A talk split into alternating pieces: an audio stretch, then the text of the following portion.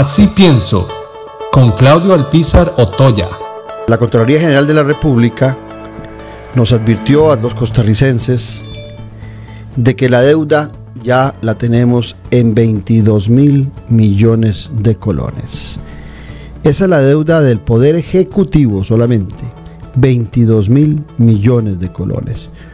Una deuda que ya ronda el 60% del Producto Interno Bruto, una deuda que el Poder Ejecutivo actual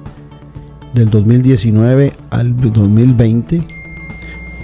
incrementó en un 4%,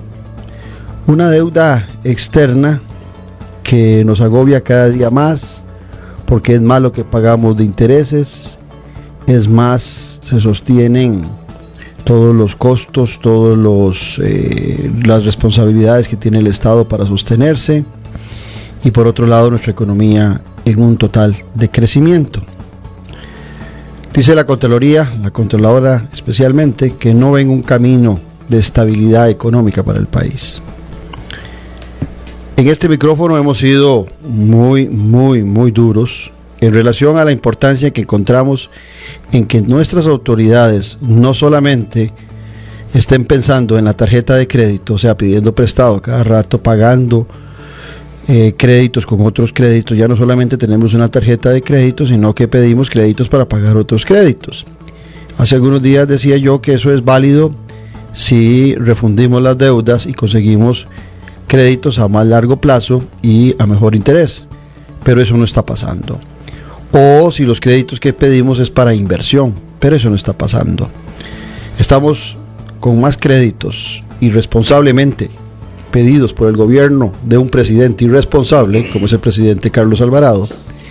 y con diputados complacientes con el presidente, al que no le piden responsabilidades sobre el manejo de las finanzas y al que le han autorizado préstamos a granel. Todavía inclusive tomando recursos de la administración descentralizada sin saber cuál será su destino, como el caso específico de los 75 mil millones que el flamante expresidente de la Junta Directiva del Instituto Nacional de Seguros, hoy ministro de Hacienda, unos días antes de pasar a ser ministro de Hacienda, se allanó el camino pasando esos recursos a la Hacienda Pública. Mucho cuidado estamos con una bomba de tiempo y el mal manejo de nuestra economía parece no importarle a un gobierno irresponsable en todo el sentido de la palabra,